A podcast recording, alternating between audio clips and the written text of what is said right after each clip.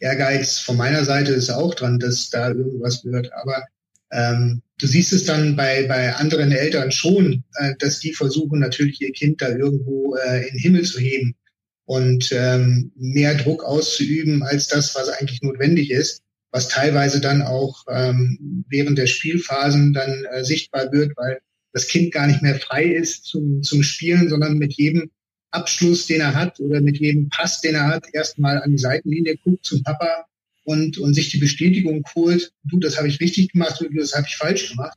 Und die sind dann halt nicht mehr mannschaftsdienlich, ja. Ähm, das, das ist durchaus da, klar. Also da werden die Kinder schon gepusht und ähm, ähm, der Ehrgeiz der, der Eltern ist da manchmal größer als das Talent der Kinder.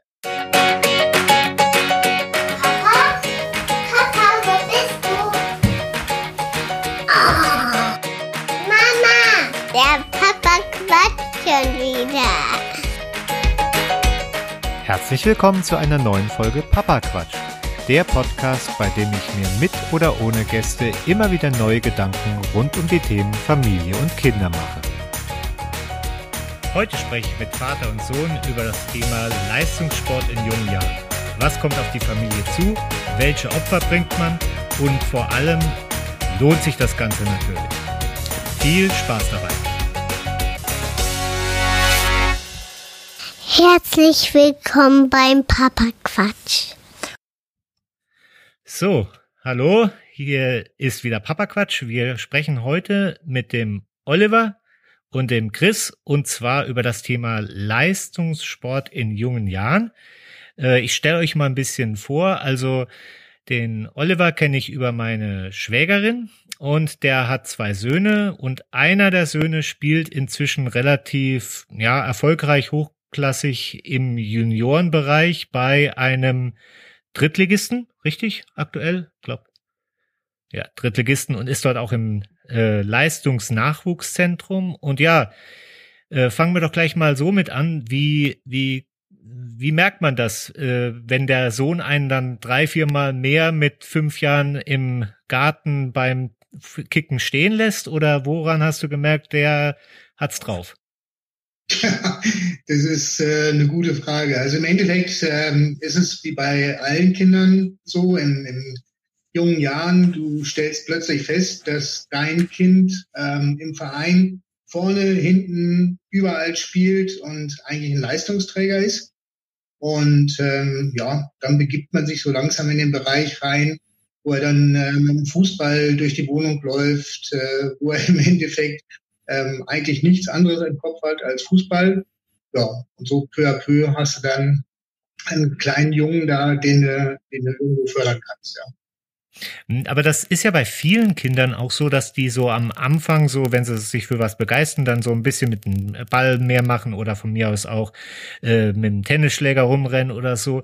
Äh, wann, wann kam, kommt denn dann so die Entscheidung, dass man sagt, okay, nee, ich bleib jetzt nicht bei äh, FC Hintertupfingen, sondern ich gehe jetzt halt mal zu einem Verein, der dann nicht auf Asche spielt, sondern auf Rasen und wo dann vielleicht drei, viermal die Woche trainiert wird und nicht nur einmal eine Stunde vom äh, ja, Horst, der das nebenher macht. Äh, wo, wo kommt denn dann der Punkt rein? Kommt der von, von den Eltern? Kommt der vom Kind, dass das sagt, hey, das reicht mir hier nicht mehr? Kommt das von dem Trainer, der sagt, du, dem kann ich nichts beibringen? Oder wie, wie kommt es zu dieser Entscheidung? Also im Endeffekt ähm, muss man ganz fairerweise sagen, kommt es von Eltern zuerst einmal, weil ähm, in diesem Dorfverein, da sind äh, viele Kinder und ähm, ja, der Fokus liegt da eigentlich auf Spaß und Spiel. Da ähm, ist es dann irgendwann so, wenn ich der Trainer fragt, ja, sag mal, äh, hört er gar nicht mehr auf zu laufen und dann fängst du an, langsam zu überlegen, was mache ich mit dem Kind? Ähm, ist es talentiert? Ähm, will er ein bisschen anders? Bei uns war dann halt die Entscheidung, aus unserem kleinen Verein rauszugehen, äh, weil wir ein Leistungszentrum in der Nähe haben, in Landshut. Und ähm, da haben wir dann gesagt, okay, probieren wir es einfach mal aus, wie er sich da macht. Und ähm, dann wurde er in dem Leistungszentrum auch akzeptiert. Und so sind wir dann eigentlich dahin gekommen, ihn mehr und mehr zu fördern. Und ähm, in diesem Leistungszentrum hat er sich dann eigentlich äh, recht gut bewährt, sodass du ähm, ja auch gesehen hast, wie er sich dann entwickelt der Junge an sich, ähm, der hat weiterhin Spaß am Spiel gehabt und, und wie die Kinder dann Meister sind, ähm, da, die Aufgaben, die sie gestellt bekommen, die äh, versuchen sie dann natürlich auch zu erfüllen, weil der Leistungsdruck so in diesen Regionen ja, bis sieben, acht ist ja eigentlich noch nicht da. Ja. Okay, und äh, ja, muss man dann aber vom, ja, von, von den Eltern dann auch, wenn man den Schritt macht, weil ich meine, die, so ein Kleiner kann das ja jetzt noch nicht überblicken, ja, der, der wird dann halt hingefahren und äh, der macht das dann so mit, aber der weiß ja nicht jetzt, dass da jetzt so eine gewisse, ja, Ernsthaftigkeit da dabei ist. Und äh, wie, wie muss man sich da dann äh, so verhalten, muss man den als mal dann dazu motivieren ein bisschen mehr, weil es gibt ja auch diese, äh, ja, wie soll man sagen, gerade so die Beispiele aus dem prominenten Bereich, ob es jetzt den äh, die äh, Steffi Graf gibt, wo wo es wo der Vater dann wohl schon mit vier, der den Schläger in die Hand gedrückt hat, und wenn sie keinen Bock mehr hatte, dann hat sie trotzdem Schläger in die Hand gedrückt kriegt.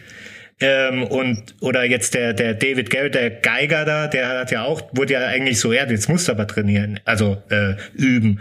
Und ich also ich gehe mal davon aus, so ein kleiner Junge, der hat ja auch vielleicht auch mal keinen Bock. Äh, muss man dann da als Eltern dann einen gewissen Druck aufrechterhalten oder ähm, ja, lässt man das laufen und sagt, na gut, jetzt gehst du halt mal einmal nicht zum Training? Also Druck an sich äh, ist, glaube ich, der, der falsche Weg. Natürlich kann man mit Druck viel erreichen, aber eigentlich der falsche Weg, gerade äh, bei dem Kind dann, äh, das muss dem Kind Spaß machen. Ja, und ähm, mit dem Spaß machen vom Kind her kann man natürlich auch versuchen, verschiedenste Wege dann aufzumachen. Und wenn du erstmal in so einem Leistungszentrum bist, dann kannst du natürlich auch dem Kind sagen, du pass mal auf, du hast jetzt die Möglichkeit, das, ähm, du bist einer der Leistungsträger da und ähm, dann macht es dem Kind auch Spaß. Denn ich denke, Christoph, du wirst es wahrscheinlich bestätigen können, wenn der Spaß nicht mehr da ist, dann hörst du irgendwann auf, Fußball zu spielen und dann, dann war es das. Ja. ja, der Ehrgeiz ist weg. Der Ehrgeiz ist dann weg. Und wie gesagt, also ähm, Hauptsache, es muss Spaß machen und ähm, in die Leistungsschiene kommst du dann automatisch rein. Also wie gesagt, in dem Leistungszentrum in Landshut hat er dann dreimal die Woche Training gehabt und ähm, dann am Wochenende Spiel und, und ähm, da kommst du dann schon auf vier bis fünf Einheiten äh, die Woche. Ja, und wie gesagt, du fährst dann rum, du ähm, gerade aus diesem Leistungszentrum raus, dann spielst du mal plötzlich gegen FC Bayern oder spielst gegen Nürnberg oder hast ein internationales Turnier, was du da irgendwo in, in äh, Österreich spielst und das ist für die Kinder natürlich auch super toll. Da ist dann plötzlich jemand, da kannst du dich mit roter Stern äh, Beam dann äh, messen oder wir hatten auch dann ähm, anfänglich irgendwelche Gegner aus Kanada war dann da und ähm, so ist dieser dieser ja diese Spannung eigentlich aufrechterhalten. Mhm. Und äh, habt ihr das vielleicht auch von anderen Eltern anders erlebt? Weil, wie gesagt, dieses Konzept, es gibt ja die einen, die sind dann eher so, ja, also was dem Jungen Spaß macht, das macht er, ja, und dann gibt's ja halt auch so diese, ja, man hat ja immer das Vorurteil, gerade so bei den äh, Russen oder Chinesen, dass die halt sagen, unter Druck macht man Diamanten, ne? Und dann äh, wird da nochmal ein bisschen mehr drauf eingewirkt. Habt ihr sowas auch erlebt? Oder äh, ist das so eine homogene Elternmasse, die da alle gleich ticken und die dann sagen, nee, mein, wenn mein Sohn, der, also jetzt in eurem Fall Sohn, Sohn spielt halt jetzt ein bisschen Fußball und wenn es klappt, klappt's und wenn nicht, nicht. Das ist ja eine unterschiedliche Herangehensweise von Eltern auch. Habt ihr das auch anders erlebt oder sind, ticken die alle gleich? Na, natürlich ticken die alle irgendwie. Jeder hat so seinen, seinen Ticken und ich meine, ich nehme mich da nicht aus. Also Ehrgeiz von meiner Seite ist auch dran, dass da irgendwas wird. Aber ähm, du siehst es dann bei, bei anderen Eltern schon, äh, dass die versuchen natürlich ihr Kind da irgendwo äh, in den Himmel zu heben und ähm, mehr Druck auszuüben als das, was eigentlich notwendig ist, was teilweise dann auch ähm, während der Spielphasen dann äh, sichtbar wird, weil das Kind gar nicht mehr frei ist zum, zum Spielen, sondern mit jedem Abschluss, den er hat oder mit jedem Pass, den er hat, erstmal an die Seitenlinie guckt zum Papa und, und sich die Bestätigung holt, du, das habe ich richtig gemacht und das habe ich falsch gemacht. Und die sind dann halt nicht mehr mannschaftsdienlich, ja. Ähm, das, das ist durchaus da, klar. Also da werden die Kinder schon gepusht und ähm, ähm, der Ehrgeiz der, der Eltern ist da manchmal größer als das Talent der Kinder. Ja. Das ist äh, normale Krux. Das erlebst du dann aber auch in einer Stufe höher, wenn du äh, woanders dann hingehst. Mhm.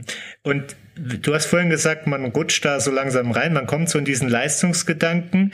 Hättest du es dir dann im Vorfeld auch schon so vorgestellt? Weil letztendlich, äh, du äh, hast gesagt, ja, jetzt ist man da drei, viermal die Woche da rumgefahren und so. Dann fährt man hier äh, mal auf ein Turnier im Ausland oder mal hier das Wochenende ist mal ganze Zeit im Auto unterwegs. Hättest du dir vorgestellt, dass das so ist?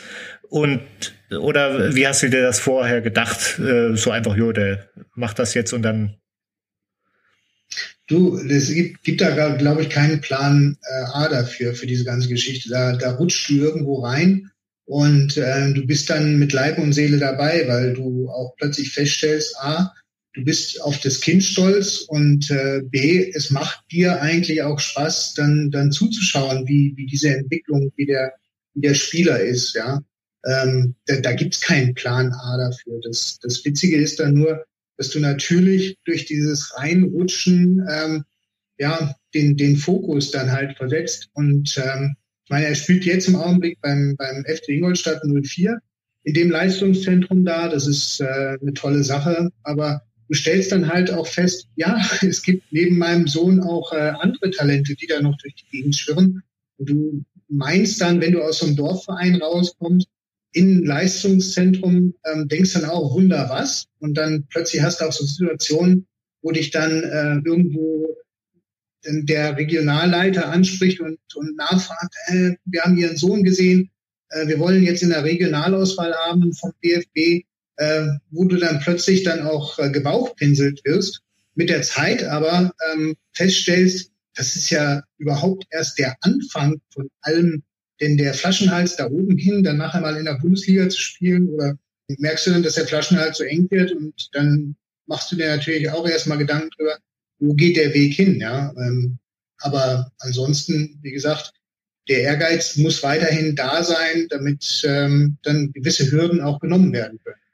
Gut, aber wenn ich jetzt zum Beispiel mir überlegen würde, mein Sohn, der kickt jetzt auch gerne da äh, mit seinen drei Jahren da rum und so, und äh, ich würde mir jetzt überlegen, was weiß ich, in zwei, drei Jahren äh, wäre ich jetzt an dem Punkt, dass ich sagen würde, okay, der kickt immer noch gerne, ich würde den vielleicht gerne in so eine Leistungsrichtung reinbringen. Dann würde ich ja jetzt zum Beispiel an meiner Stelle, würde ich jetzt sagen, ich rufe jetzt mal einen Oliver an und frage den mal, ob das so eine gute Idee ist. Ähm, hast du den Gedanken gar nicht gehabt, dass du da vielleicht jemanden fragst, ob, äh, ob du jetzt den Jungen quasi vom, vom Land, wo er äh, dann quasi der Beste ist, ja, wo er sich eigentlich wohlfühlt, mal mitnimmst in die nächstgrößere Stadt und da in so ein Zentrum reingehst? Hast du da mit irgendjemandem dich vorher mal ausgetauscht, beraten, der den Weg schon gegangen ist, oder hast du gesagt, ja, mache ich so? Also erstmal gibt es in meiner, in meinem Umkreis keinen, der diesen Weg schon gegangen ist. Ähm, das, ja, da Hättest du dir das gewünscht? Hättest du dir das dann gewünscht, dass es so jemanden schon gibt? Tja, das ist echt eine Frage. Also was ich mir zwischendurch mal gewünscht hätte, ähm, weil ich, ich war immer der Überzeugung, Christoph hat ein gewisses Talent. Ich wäre immer, hätte immer gerne jemand beiseite gehabt, der mir bestätigt hätte, dass, dass er dieses Talent hat. Ähm, weil du natürlich äh, in diesem Leistungszentrum, wo er da in Landshut war, das ist ein gutes Leistungszentrum, aber es ist nur der Vorstep in ein Leistungszentrum von einem Bundesligist. Und äh, du siehst dann immer wieder aus dem Leistungszentrum, dass Leute weggeholt werden, was weiß ich, zum Jahr in Regensburg, ähm, nach Nürnberg, nach Reuter führt, nach Augsburg und so weiter und so fort, wo du dir immer denkst, Mensch, wo, wo ist meiner da? Äh, Habe ich jetzt Fehler gemacht, dass der vielleicht doch nicht die Qualitäten hat oder sonstiges? Ähm, da hätte ich schon jemanden an meiner Seite gewünscht, der mir hätte sagen können, okay, ähm, aus meiner Perspektive heraus kann ich sagen, der hat ein gewisses Talent. Ja. Da, da, hätte, da hätte ich mir schon jemanden gewünscht. Also quasi der, der, der dann dein, deine persönliche Einschätzung so äh, bestätigt und so weiter und so fort. Ja, weil, weil als Eltern, sage ich dir ganz ehrlich, überschätzt man sich manchmal. A, ähm, ist man grundsätzlich schon fast Bundestrainer, ja, äh, wenn man, wenn es um seine Kinder geht. Ähm, man kennt den Fußball ein und, äh, in- und auswendig. Ähm, und da ist dann die Überschätzung da, ähm, weil man ist eigentlich Novize auf dem Gebiet und man kann das nicht einschätzen. Ja? Und da bräuchte man zwischendurch mal jemanden, der dann sagen könnte, ja, ähm, der aus dem kann was werden, da ist, da ist Potenzial da. Ne? Da sind wir ja eigentlich schon bei der nächsten Frage, die ich mir so gedacht hatte, so mit den Durststrecken und Rückschlägen. So sind das dann so diese diese Dinge, wo man sich dann noch mal irgendwie motivieren muss und sagen muss, ja, ich fahre jetzt noch auf jeden Fall zum nächsten Turnier. Ich mache jetzt die, äh, mache jetzt das trotzdem, weil das ist ja auch eine Anspannung, wenn man jetzt jede Woche da, der kann ja nicht alleine fahren. Der muss ja dreimal die Woche hingefahren werden, ja, wenn es jetzt nicht gerade im selben Ort ist. Ähm, dann musst du ja auch ein bisschen was reinbringen. Und wenn du sagst, du hast die Bestätigung ein bisschen vermisst, dann heißt das ja, du musst dich selber motivieren. Oder auch dein ja, also, die, also die Motivation an sich kam eigentlich schon zwischen Christoph und mir dann immer, weil ähm, wir ewig lange Gespräche immer geführt haben, gerade nach den Spielen. Und ich habe es eigentlich so ein bisschen immer im Gefühl gehabt, dass da was funktionieren könnte. Und von daher ähm, waren wir eigentlich immer hoch motiviert und, und haben uns gegenseitig, also er und ich, ein bisschen gepusht, ähm, sodass also die Anspannung da immer recht hoch war. Und auf der anderen Seite ähm, brauchst du, wenn du ähm, diesen Weg gehen willst, brauchst du eigentlich ein intaktes Familienleben, weil ähm, da ist eigentlich die ganze Familie mit begeistert. Und ähm, wir haben es in den Bereichen jetzt gerade bei, bei den Leistungszentren haben wir eigentlich eine ganz gute Elternschaft gehabt, sodass es dann auch Spaß gemacht hat, dahin zu fahren und, und die Jungs zu sehen. Und äh, die Erfolge haben sich dann halt eingestellt und, du hast äh, international teilweise gespielt, du hast national gespielt, ähm, so dass du da diesen, diesen, ja, ich möchte gern in diese Region rein Faktor ähm, recht hoch halten konntest, ja. Ja, du hast jetzt gesagt Familienleben und Familie muss da mitziehen und so. Und du hast jetzt aber auch vorher gesagt, es war so ein Zweiergespann, so Sohn und Vater, die sich gegenseitig so ein bisschen gepusht haben, ja. Ähm, wie, wie ist es dann dann mit dem äh, Rest der Familie? Weil letztendlich ist es ja so, äh, klar, das Turnier ist toll, ja, man, äh, man geht jetzt zum Beispiel auch auf, auf irgendein, äh, ja, Platz in, äh, in Österreich, schön äh, mit Alpenpanorama und sonst was. Aber vielleicht hätte die Frau, äh, Mutter, lieber den Urlaub in, äh, an der Côte d'Azur oder sonst wo am Meer verbracht, ja. Und eben nicht unbedingt auf irgendeiner Alm dem Sohn kicken zugucken, ist ganz nett. Aber es gibt ja auch noch den zweiten Sohn. Äh, ja, wie, wie macht man das? Wie vereinbart man das dann so in der Familie, dass man das so alles zusammen mitzieht, weil letztendlich, du hast gesagt, ihr zwei seid da ja voranmarschiert, ein bisschen, und da müssen die anderen ja entweder im Schlepptau mit, ne? Ja, aber wir haben zum, zum Glück die Möglichkeit oder den, den ähm, ja, die Situation hier zu Hause, dass wir eigentlich relativ sportbegeistert sind. Und ähm, von daher ähm, war für uns das überhaupt kein Thema, äh, da mitzuziehen. Und ich meine, der, der Große, gut, jetzt ist er ein bisschen älter, jetzt hat er natürlich andere Interessen, jetzt kommt er nicht mehr so oft mit. Aber der Große ist natürlich auch immer mitgefahren dabei und ähm, hat sich das angeguckt, weil das war einfach, das waren schöne Nachmittage, das waren äh, schöne Lokationen, das sind tolle Turniere gewesen. Und ähm, ich meine, du hast Jugendfußball auf einem relativ hohen Niveau gesehen. Und das war schön zum Angucken. Auf der anderen Seite, wie ich es vorhin aber auch schon geäußert habe, ähm, war die Elternschaft war eigentlich äh, eine super homogene Truppe auch, ähm, so dass du eigentlich auch Spaß daran hattest, die Eltern da wieder zu sehen und einen schönen Nachmittag zu verbringen. Ja, den Negativ ist einfach nur daran, dass du natürlich basierend auf dieser ganzen, auf diesem ganzen Umstand ähm, auch so ein bisschen das, das Alltagsleben zu Hause dann verloren hast, weil du hast, warst nur noch mit dem Fußball unterwegs oder bist nur noch mit dem Fußball unterwegs. Ja. Das ähm, fängt dann irgendwann an, dass du nur 25 Kilometer fährst und ähm, dann bist du dann plötzlich bei 150 Kilometer oder 200 Kilometer, die du dann jedes Wochenende fährst. Und wenn du dir vorstellst, dass die da eine Stunde, eineinhalb Stunden vor, vor Spielbeginn da sein müssen und du fährst äh, ungefähr eineinhalb Stunden hin, dann hast du drei Stunden Hin-, Hin und Rückfahrt im Endeffekt schon fast und äh, plus Spiel, vier, fünf Stunden sind dann locker weg, ja. Ja, dann ist ja auch so das, das normale so, wir gehen mal zusammen mit den Nachbarn grillen oder so oder mit, äh, mit den Freunden, das ist ja auch dann eher, sagen wir mal, planungsintensiv, ne? Nee, das ist ähm, dann aus, aber auch den Spagat schaffst du, wenn du das vernünftig timest. Ähm, denn Grillfeste sind dann meist irgendwo um acht oder um halb acht, acht. Das kriegst du dann auch schon hin, ja. Und ähm, ich sag mal so, ich habe ich hab einen Sohn und eine Tochter. Die Tochter ist älter. Äh, die ist sehr kommunikativ und sehr, sehr, ja, sagen wir mal so, beziehungsintensiv.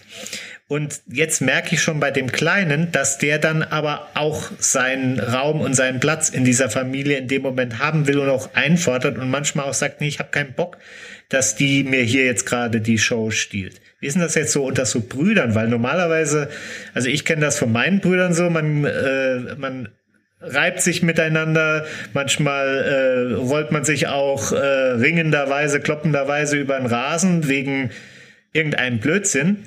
Ähm, das kann ich mir jetzt bei sowas, wo jetzt die ganze Familie eigentlich auf einen ausgerichtet ist, schon eher mal vorstellen, dass es da auch einen Konflikt unter den Brüdern mal gibt. Wie wird oder habt ihr da gesagt, nö, das äh, ist alles eigentlich gar nicht präsent? So ein ja, bisschen also, äh, Geschwisterrivalität. Müsste, müsste Chris vielleicht ja. beantworten. Also ähm, eine, eine, gesunde Rivalität ist also meiner Ansicht nach da. Ähm, aber wie gesagt, es ist ein, ein homogenes Familienleben und ähm, da ist es, natürlich merkst du, dass der andere sich ein bisschen zurückgesetzt fühlt, aber er schwimmt auf dieser Welle genauso mit, weil ähm, er kann natürlich auch im Außenbereich irgendwo nachweisen, hey, du, ich habe einen Bruder, der spielt jetzt mittlerweile bei FC Ingolstadt und ähm, das ist für die anderen natürlich auch toll, ja. Er kriegt Trikots, er hat auch teilweise vom DFB dann die, die Sachen zum Anziehen. Also er projiziert natürlich nach außen das Ganze auch irgendwo durch äh, die Teilnahme, dass, dass der Christ sein Bruder ist und, und kann davon teilweise dann auch ein bisschen profitieren. So Geschwisterstolz als Geschwisterneid sozusagen, eher. ja, ja, kann man so sagen, oder? Ja. Also, ähm, wie gesagt, weil es ist auch so, wenn du, wenn du jetzt bei uns aufs Land guckst, ist es, ähm, es schaffen nicht viele, ähm, dann diesen Schritt auch zu gehen. Und äh, das, was ich ihm jetzt auch Chris manchmal immer mitgebe, ist, dass er natürlich mit seinen Freunden, die er hier auf dem Land hat, ja, dass die natürlich auch ein bisschen ähm, dann nach oben schauen und sagen, hey, das, was der jetzt erreicht hat, das werde ich nicht erreichen. Und das ist eine, eine Leistung, die er da gemacht hat.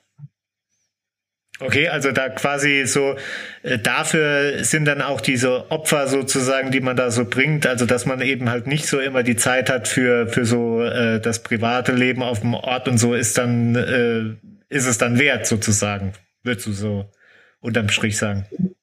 Chris, wie ist bei dir? Wie, wie findest du das? Ja, natürlich muss man Opfer bringen. Ähm, am Anfang ist es eher schwierig, sag ich mal so, ähm, aber man kommt mit der, mit der Zeit, kommt man rein. Und man gewöhnt sich daran. Ja gut, ich meine, du bist ja als, äh, sagen wir mal, als Kind ist ja der Horizont da noch ein bisschen beschränkter. Aber wie alt bist du jetzt? 14, 15? 15. 15. Das heißt ja jetzt in der Zeit ist es ja eigentlich so, wo man so ein bisschen sich auch so von seinen Eltern so abkapselt und äh, eigentlich, ja, sagen wir mal, sein eigenes Ding so ein bisschen durchzieht, so was weiß ich, die ersten Partys und irgendwie auch, äh, auch mal äh, kluppen geht oder jetzt halt äh, mal nächtelang an irgendeinem See im Sommer abhängt, ja, und eben nicht rechtzeitig heimkommt. Und jetzt bist du ja im Leistungsbereich unterwegs. Das heißt, du musst ja eine gewisse Disziplin an den Tag legen, die jetzt wahrscheinlich die meisten deiner äh, Nicht-Sportler-Kumpels nicht an den Tag legen müssen. Ist das für dich ein Problem oder würdest du sagen, okay, ich habe mein Ziel und das ziehe ich halt durch und dann ist es halt so? Ja, ich würde sagen, ähm, ich habe ein Ziel vor Augen und das möchte ich erreichen und deshalb nehme ich auch die Opfer in Kauf. Und man kann auf Partys gehen, aber halt nicht so lange am Wochenende weil man weiß, dass man am nächsten Tag ein Spiel hat. Und wie wäre das jetzt für dich, wenn, wenn du, ja, ich meine, du kannst ja nicht in die Zukunft blicken, aber jetzt nehmen wir mal an, äh, du hättest irgend sowas, so ein Horror-Ding wie äh, mit, mit 17 den ersten Kreuzbandriss, mit äh, 19 den zweiten Kreuzbandriss und die Karriere, die du anstrebst, wäre in dem Moment gar nicht erreichbar ähm, weil es halt einfach ne, nichts hätte sein sollen. Äh, spielt das für dich irgendwie im Hinterkopf eine Rolle oder sagst du, nee, das mit sowas beschäftige ich mich gar nicht. Nur ich beschäftige mich mit dem, was äh, sein kann und nicht mit dem, was nicht sein kann. Ja, also daran denke ich überhaupt nicht, dass es vorbei äh, sein kann oder dass man, dass man das Ziel vor Augen verliert. Also man steht auf morgens und kämpft eigentlich jeden Tag dafür, dass man das Ziel erreicht. Und auf der anderen Seite muss man fairerweise dazu sagen, dass äh, natürlich der Verein, ähm, da muss ich ein ganz großes Lob äh, aussprechen, ähm, dass der Verein sich diesbezüglich extremst drum kümmert über um Kinder, ähm, dass die halt ihre Schule machen. Ähm, das ist dem Verein ähm, sehr wichtig, steht an, an erster Stelle, dass die Kinder da also auch ähm, selbst wenn sie diese Perspektive irgendwann mal verlieren sollten, nicht ohne irgendwas dastehen, sondern ähm, einen Schulabschluss in der Tasche haben, eine Lehre in der Tasche haben, notfalls, ähm, so dass sie also da nicht nicht im, im Regen stehen, wenn da irgendwas passieren soll. Mhm. Das ist jetzt so ein bisschen die elterliche Perspektive. Es ist halt die Frage, du kannst halt die diese jungen Jahre, wie gesagt, so äh, irgendwelche Abende an, äh, am Grillsee oder sonst wie, die kannst du ja logischerweise nicht wieder zurückholen. Ja, das ist, du hast dann zwar einen Abschluss, klar, aber Du hast halt vorher ganz viel Zeit investiert in ein Ziel und dann kann es ja auch mal platzen, ja. Und da muss man ja auch sich bewusst sein, okay, diese Zeit, die kann ich nicht wiederholen, die opfer ich. Und das ist halt die Frage, äh, ist dir das bewusst und sagst du, nee, das ist auf jeden Fall äh, ein Ding, das möchte ich einfach so hart? Ähm, mir ist es bewusst, aber daran denke ich nicht. Okay. Also ja, das, das war ja das, was ich gemeint habe. Und wenn du jetzt, ähm, ihr habt ja den Schritt ins Nachwuchsleistungszentrum gehen, ja, und jetzt äh, ist es ja so, du, äh, du bist im Dorfverein, da bist du einer der Besten oder der Beste in dem Moment. Ja, dann gehst du ins nächste Leistungszentrum, da bist du vielleicht einer von den fünf Besten, aber nicht mehr der Beste. Und dann kommst du in ein Nachwuchsleistungszentrum, wo du vielleicht im ersten Training merkst, oh, der, der eine oder andere, der lässt mich da locker stehen, der ist drei Schritte weiter als ich. Ist es dann für dich ein Realitätsflash oder eher ein Push, dass du noch härter was machst? Ähm, ich würde sagen, dass es eher ein Push ist, weil man am Ende des Tages in der Startelf stehen möchte und von Anfang an spielen möchte. Und wie gehst du dann mit so mit so dem Thema so, weil man man interessiert sich für Fußball, man guckt sich an, was es wo andere schon mal so einen Weg gemacht haben. Wie geht man mit so ja, sagen wir mal gescheiterten Leuten um, ja? Sind die dann für dich eher, also ich weiß nicht, ob man gescheitert richtiger Ausdruck ist, aber sind das so für dich so mahnende Beispiele, dass du da aufpassen, es anders machst oder ähm, in, äh, beschäftigst du dich mit so jemandem gar nicht erst?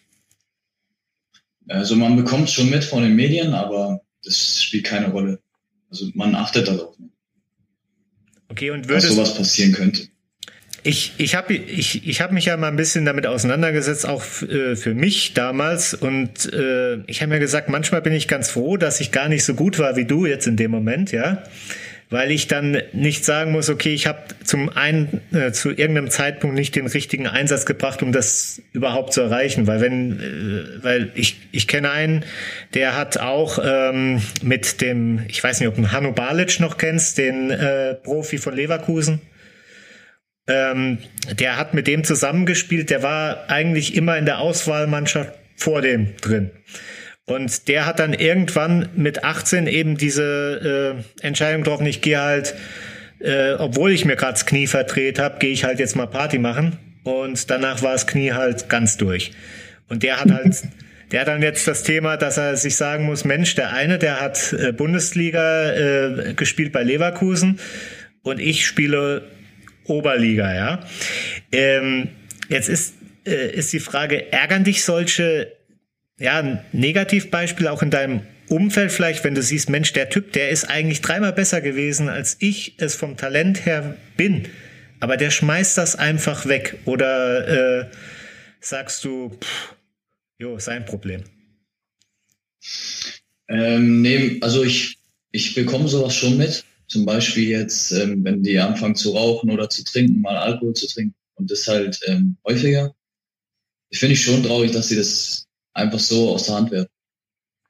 Also das quasi, ich, ich fühle das mal als die Negativbeispiele an, weißt du, Leute, die halt so, so Sachen halt ähm, quasi deinen Traum leben könnten schon längst und da, oder teilweise leben und das dann wegschmeißen. Es gibt ja aber auch andere Beispiele. Ähm, ich habe vor, vor Jahren das gelesen, äh, der Tobias Rau, der war, glaube ich, zweimal A-Nationalspieler oder dreimal. Und der hat dann plötzlich mit 27 gesagt, nee, du, ich habe gar keinen Bock mehr auf diesen Leistungsdruck und hat seine Karriere beendet und ist studieren gegangen. Ähm, würdest du sagen, der hat äh, dann was verschenkt oder würdest du es, weil der hat ja eigentlich geschafft. Der ist da gewesen, wo du sein wolltest. Der hat es jetzt auch nicht sich versaut durch irgendwie ähm, Sauferei, Rauchen oder sonst was, sondern der hat einfach das, wofür du jetzt gerade noch hart arbeitest, einfach gesagt, nee, das will ich gar nicht. Das lege ich wieder weg. Ähm, wie, wird, wie siehst du so jemanden? Sie, siehst du den dann, dass das dir vielleicht auch mal sein kann, dass du irgendwann sagst, Mensch, ich, vielleicht, vielleicht kann das mir auch passieren? Oder würdest du sagen, nee, das ist eigentlich, ich bin mir sicher, dass ich auf jeden Fall, wenn ich es erreiche, dann bleibe ich dabei? Ähm, ich würde sagen, es liegt am Charakter vom Spieler. Wenn er, wenn er keinen Spaß mehr findet oder den Ehrgeiz verliert, dann ähm, kann man es durchaus mal machen, aber sollte man nicht, weil man so hart dafür arbeitet und so einen steinigen Weg gehen muss. Also ich würde es nicht machen. Also, aber man muss ja auch fairerweise sagen, äh, mit dem Alter kommt irgendwo auch ein äh, verrückter Fokus.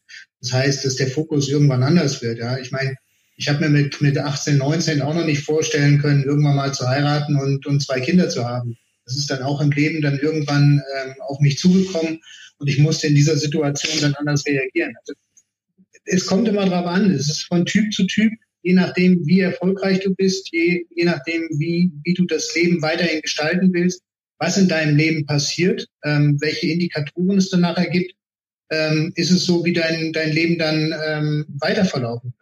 Wenn er plötzlich sagt, er geht studieren, dann hat er seinen Fokus irgendwo gefunden, wo er vielleicht während des Studiums, ich weiß nicht, was er studiert hat, ähm, vielleicht dann eher gesagt hat, er wird jetzt Mediziner und er möchte die, die ganze äh, Sache von der anderen Seite vielleicht betrachten oder realisiert hat, dass ähm, er mit 35 wahrscheinlich dann irgendwann ausgemustert wird und dann zusehen muss, dass er von dem Geld, was er dann, dann verdient hat, auch leben muss.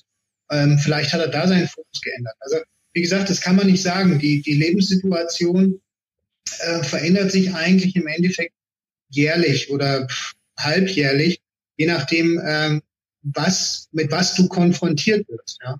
Ähm, denn wie gesagt, wenn du, wenn du so junge Spieler siehst, die da durch die Gegend wuseln, ähm, die wollen alle irgendwann mal Bundesligaspieler werden. Die wollen alle irgendwo ähm, irgendwo in den Bereich rein, wo sie vielleicht einem Ronaldo hinterher hinken und, und sagen, hey, ich möchte auch mal so werden wie der.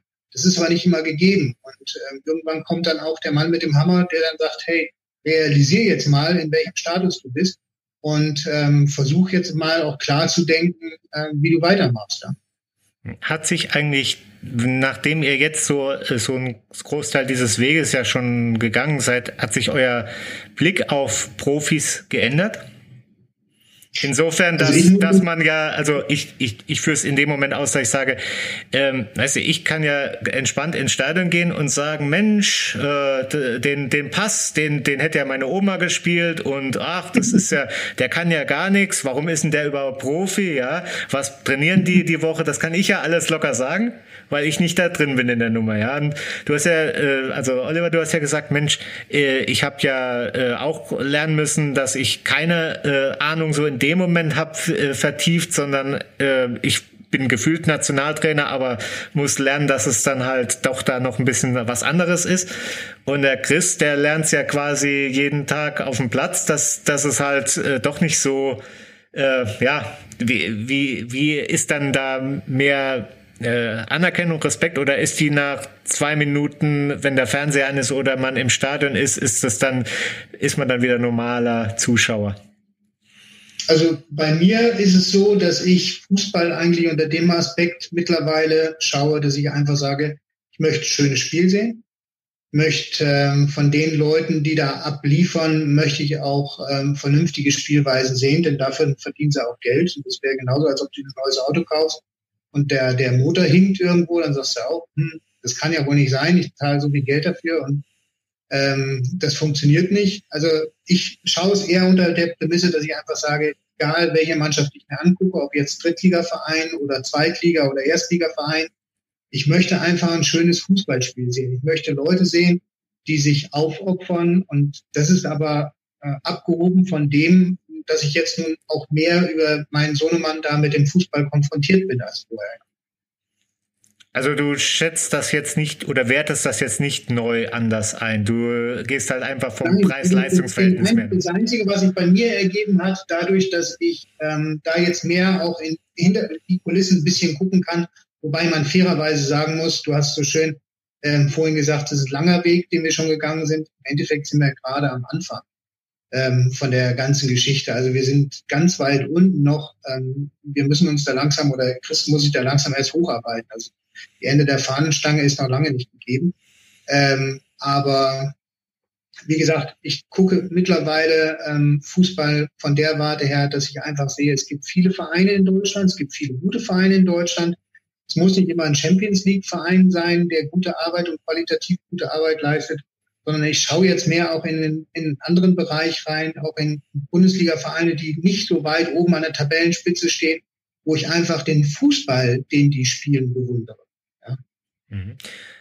Wenn du jetzt mal, wenn du sagst, der Weg ist noch lang, wenn du jetzt, ähm, sagen wir mal, fünf, na, sagen wir zehn Jahre, zehn Jahre, da ist er im besten Fußballalter Mitte 20, ähm, nehmen wir zwei Szenarien. Das eine ist, er schafft den äh, Sprung in eine der oberen Ligen.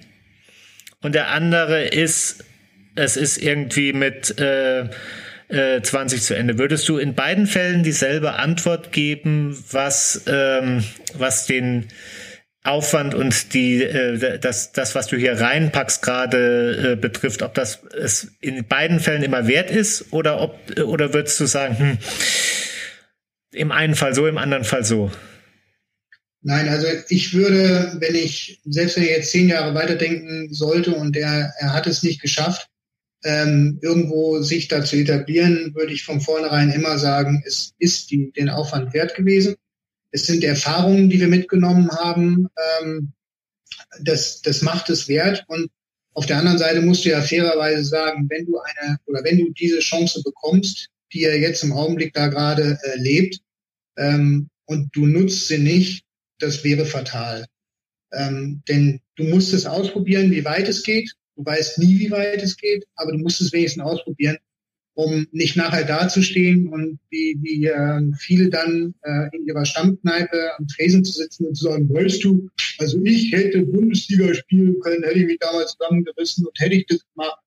Äh, in die Situation wollen wir einfach nicht kommen, sondern wir wollen in die Situation kommen und sagen, ich habe es ausprobiert, es hat funktioniert oder es hat nicht funktioniert, aber diese Erfahrung, die wir da mitnehmen, jetzt gerade auch über den Verein oder über die Situation, ähm, ich weiß nicht, ob du das weißt, der Christoph ist mittlerweile ausgezogen, der wohnt in einer Gastfamilie da oben, weil es ähm, vom, vom sportlichen her äh, Aufwand einfach jetzt ähm, gezwungenermaßen so ist.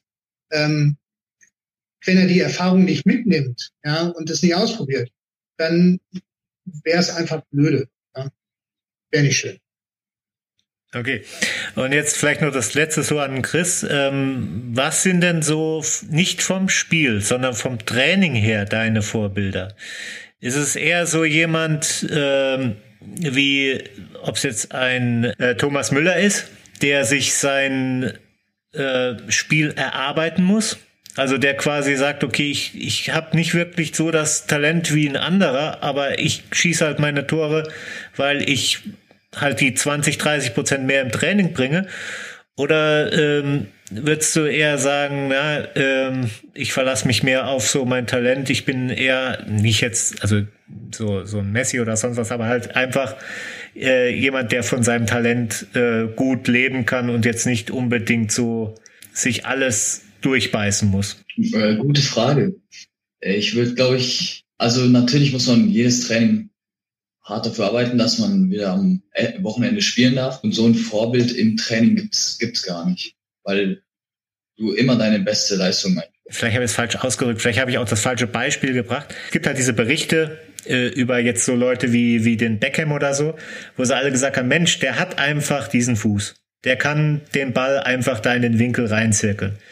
Und dann irgendwann hat er gesagt, spinnt ihr? Ich, ich schieße jeden, jedes, jeden Tag beim Training hundertmal nach dem regulären Training nochmal aufs Tor. Und übe das nochmal zusätzlich zu dem, was ich im Training tue. Und dann ist jetzt halt die, äh, die Frage, ob man das ob man das noch extra macht oder ob man sagt, okay, es reicht mir, wenn der Trainer mir sagt, es hat hat gepasst, du bist auf jeden Fall drin. Nee, auf jeden Fall muss man den, den extra Weg machen, damit man besser wie die anderen ist und dann wird ja auch der Weg, kann auch der Weg weitergehen für dich. Hm. Das siehst du mal. Das ist schon mal die Einstellung, die ich hier erwarte, dass, äh, dass da wahrscheinlich mal ein Bundesligaspieler draus wird. Also gibt ja drei Ligen inzwischen, die Profiliga sind. Ich weiß es ja inzwischen. Ich, ich bin ja selber Drittliga-Fan.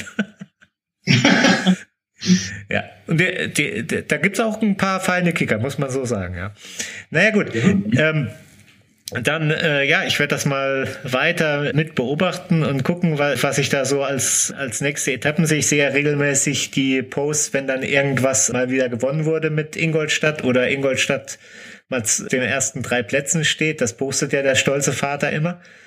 Und insofern kann ich das mitverfolgen. Der Marketingmanager. Der Marketingmanager, ja, ja. Es ist, äh, du, du, du arbeitest schon auf den Beraterjob hin, ne? äh, da ga, da gab es auch mal so einen schönen Berater, der, ähm, der, ich weiß nicht, Flippen, kennst du den noch? Ja. Der war ber berühmt dafür, immer Anzüge, eine farbige Krawatte und passende farbige Sneakers zu den äh, äh, zu den Krawatten. Der braucht aber, der hat sich auch immer mit irgendwelchen Models abfotografieren lassen, braucht aber einen Bierkasten, weil die meistens so groß waren, dass sie auf den Fotos einfach ihn so weit überragt haben. Dann hat er sich mal auf den Bierkasten gestellt, damit das ungefähr noch gut aussieht. Aber gut, ich, da, da wirst du wahrscheinlich noch mal eine Diskussion mit der Frau kriegen. Gut, dann bedanke ich mich auf jeden Fall mal für, äh, für den, das äh, Gespräch, informativ. Ansonsten vielen Dank. Und ja, äh, viel Erfolg dir, Chris, weiterhin, wenn die Kar nicht Karriere, sondern die Quarantäne vorbei ist. Vielen, vielen Dank. vielen, vielen Dank nochmal. Ne? Dankeschön. Ne? Bleibt noch kurz dran. Ich mache jetzt den Abspannson und ja, ansonsten an die Hörer vielen Dank fürs Zuhören und bis zur nächsten Woche. Das war's für heute mit Papa Quatsch. Ihr könnt diesen Podcast auf den jeweiligen Portalen bewerten oder ihr könnt mal eine E-Mail schreiben an podcast.papasmojo.de. Ich freue mich von euch zu hören. Vielen Dank fürs Zuhören und bis bald. Ich glaube, ich habe zu viel gehört.